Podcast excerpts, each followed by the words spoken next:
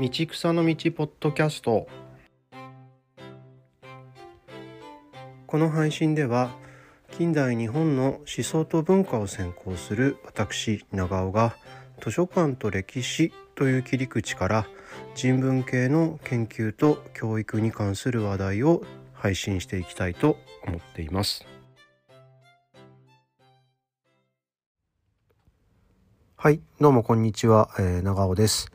えっと、先日ですね、あの、山口県の岩国に、あの、行ってまいりました。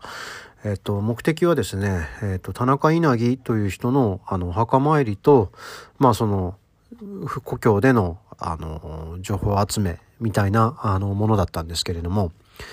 えっと、田中稲城っていう人はですね、えっと、東京図書館長、それから初代、えー、帝国図書館長を長いこと務めた、えー、図書館の歴史では、あの、結構有名な人物であります。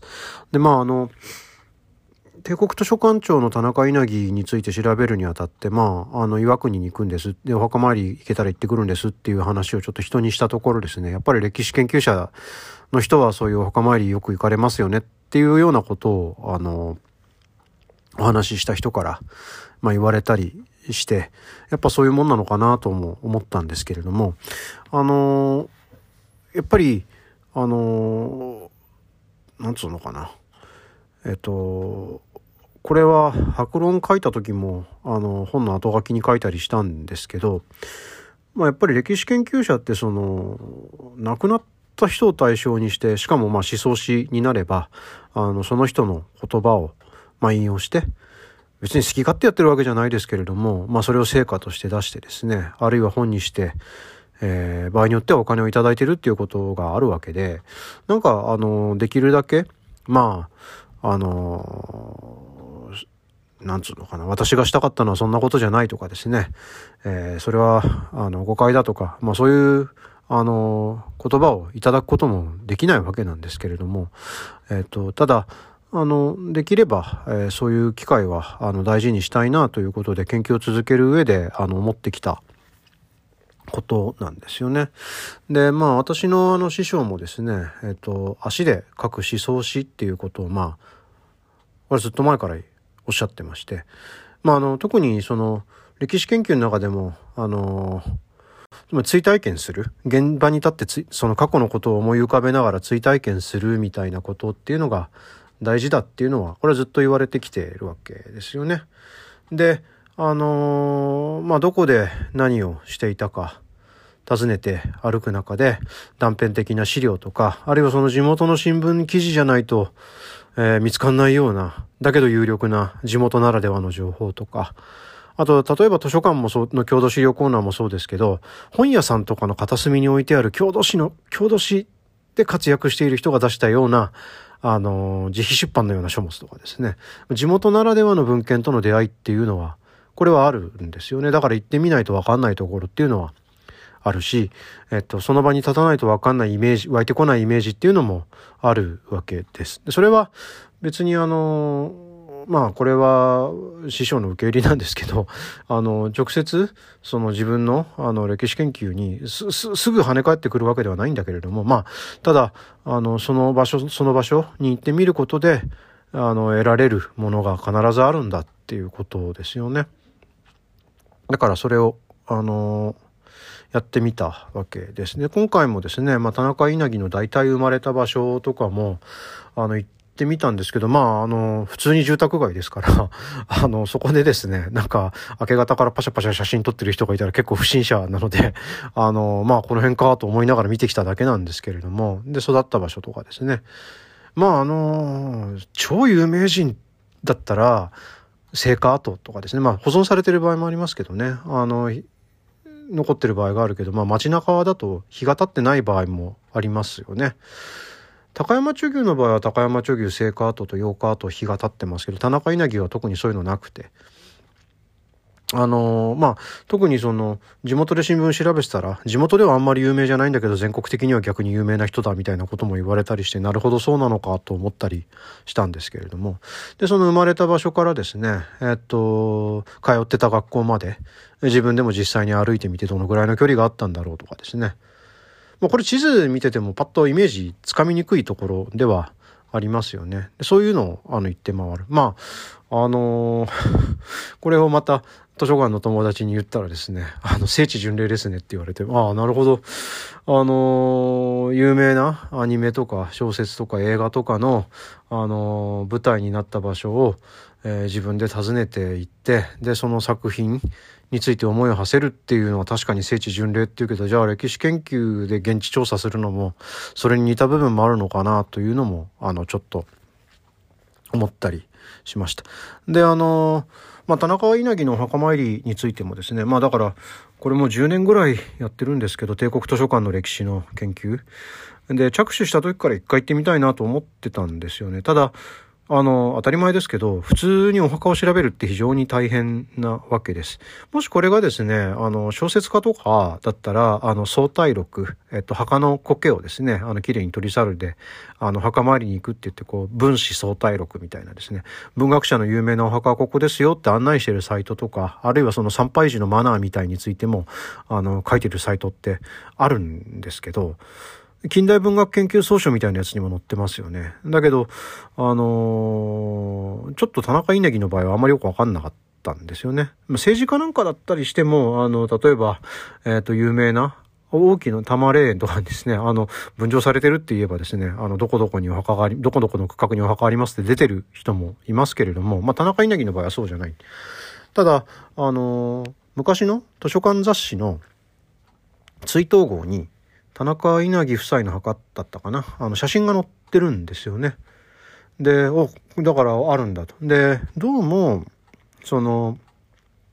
田中稲城が帝国図書館長を辞めた後は、郷里の岩国に帰ってたらしくて、お墓も岩国にあるらしいっていう情報までは確かそこから分かったんですよね。ただお寺が分かんないわけです。どこのお寺に埋葬されてるかっていうのが全然分かんないわけですよね。で、あのー、で、困ったなと思ってたんですけど、で、そうすると田中稲城を研究していたあの竹林熊彦っていう人がですね、土に寄せたあの田中稲城のこう電気的な文章の中で、えー、田中稲城の墓参りを岩国で行ってきたって書いてあるんですよね。で、あのー、だけど案内がなければ、あこれは絶対にわからないのだと、あの、いうことを、まあ書いていて、で、ますます弱ったなと思って、で、お寺さんの名前わかんないわけですね。ほいで、だから、行く前に、あの、ちょっとですね、えっと、地元の図書館のカウンターにレファレンスをかけて、えー、まあ、個人情報で教えられないって言われたらわかん、あの、それで構わないんだけれども、あの、もし、えー、その、郷土史、郷土の偉人検証の目的でお墓がわかるような資料があったら、それを教えていただけないだろうか。っていうのをあのレファレンス依頼したらですね、あの、どこどこのお寺さんに埋葬されてますって言ってレファレンス返ってきて、すげえな、やっぱり図書館の郷土資料室、あの、最高だなと思ってですね、あの、伺ったんです、まあ、後で分かったんですけど、それは実は、あの、合わせて訪問した、あの、博物館の岩国彫刻館っていうところにも合わせて伺ったんですけど、あの、双方で情報共有をされていた上で、えー、ここ、そこにお墓がありますっていうことを、あの、教えていただけたんですよね。だから非常にありがたかったんですけど、で、図書館のですね、郷土資料コーナーに行ったらですね、あのカウンターの方に、あの、私が、長尾さん来るっていうことで、ちょっと関連の資料用意しておきますねっていうことで、あの、出していただいて、まあ、あの、非常にありがたいなと思ったんですけれども、でそこで郷土資料コーナー見てて分かったんですけど、やっぱりね、あの、やっぱり岩国出身の有名人いっぱいいらっしゃるわけですね。だから、で、どこどこのお墓に誰が埋葬されてるみたいな郷土の有名人について、あの、そのお墓についての研究所というかな、調査した報告書みたいなのがあったんです。これお墓側の協力ももちろん得てらしいんですけど、どの区画に誰のお墓がありますかっていうのが全部リストアップされていて、あの、岩国出身の著名人のお墓がずっと書いてあるんです。ああ、で、この方もそうなのかって。で、そこで分かったんですけど、あの、経済学者の貧乏物語書いた川上はじめって人がいますけど、あの人岩国出身なんですけど、田中稲城と同じお寺の、まあちょっと区画は離れてるんですけど、に、あの、同じお寺さんに埋葬されてるんだなっていうことも、あの、分かりました。で、で、図書館行ったらですね、非常に立派なパンフレットを作ってらっしゃって、あ、これは、なんかね、す、すごいんですよ。あの、非常にあの感銘を受けて、えっ、と、帰宅したんですよね。あの、まあこれ、郷土、地元の情報を、えっ、ー、と、国立国会図書館に行って調べようっていうことも、まあ、できなくはないんですけど、あの、やっぱり地元の情報は地元ならではの情報は、その郷土資料室とかに問い合わせると分かるっていうことは、あの、そうなんじゃないかなって思ってたんですけど、今回なんかそれがはっきり裏付けられたなってっていうような、あの、経験でもありました。えっと、まあ、歴史研究者のフィールドワークっていうのはまた民族学者とか人類学の方のフィールドワークとはちょっと趣違うのかもしれないですけど、ただ例えば、ちょっと駅から、あのなんかタクシーを使って目的地に行くまでの途中でですね、えっ、と、なんとなくこう会話の中からですね、例えば自分の研究してる人物とかある周辺のことがどのぐらい有名なのか、地元の人の反応をちょっと得たりとかですね、地元のなんか喫茶店とか入った時になんかお店に、あ、どうやっていらっしゃ、どうしていらっしゃったんですか？どっからいらっしゃったんですか？みたいなことを、もし聞いてくれるところだったら、こういう話してっていうのもありますよね。業界の認知度と、あの、その地元での認知度ってやっぱりギャップがあったりするものなので、あのそれはなんか高山貯金の研究とかしてる時も結構覚えがありますね。あのただ、今回は、まあ、その田中稲城という人のことについて、あの、調べに行って、えー、他回りもできてですね、あの、いろいろ、これから、あの、発表していく帝国図書館の研究成果についても、あの、報告できたので、えー、まあ、あの、こんなんじゃ困るって言われるかもしれないのですが、あの、一つ、あの、報告ができた。またね、あの、形になった折に、あの、改めてご報告に行けたらなとは思うんですけれども、そういうわけで長年、あの、ずっとやりたかったことがようやくできたので、一つ、あの、ほっとしたということです。まあ、歴史研究をやってると、その文献読むばっかりじゃなくて、いろいろあちこちに出かけていくんですけど、そこで何やってるのか、でそこで、さらに、あの、図書館っていうのがどういうふうに、あの、使えるのか、まあ、今回はですね、あの、図書館とさらに博物館、岩国彫刻館さんのお世話にもなったわけですけども、あの、そういうことを、あの、話、あの、したいなと思ってまとめました。えっ、ー、と、今日、訪れた岩国の、あの、私立の中央図書館にはですね、数年前に、あの、やっぱり地元の田中稲城検証をやってる方が、あの、図書館の入り口に銅像を建設されて、これがまた立派な銅像なんでですね、あの、これも見たかったって思ってたのが見れたので、すごい嬉しかったんですけど、そういうわけで、あの、一つ、えっ、ー、と、自分の研究の中で、あの、一歩前進というかな、あの、やりたかったこと一つできたので嬉しかったというお話であります。はい。えっ、ー、と、じゃあ今日は、あの、この辺にしたいと思います。最後までお聴きいただきましてありがとうございました。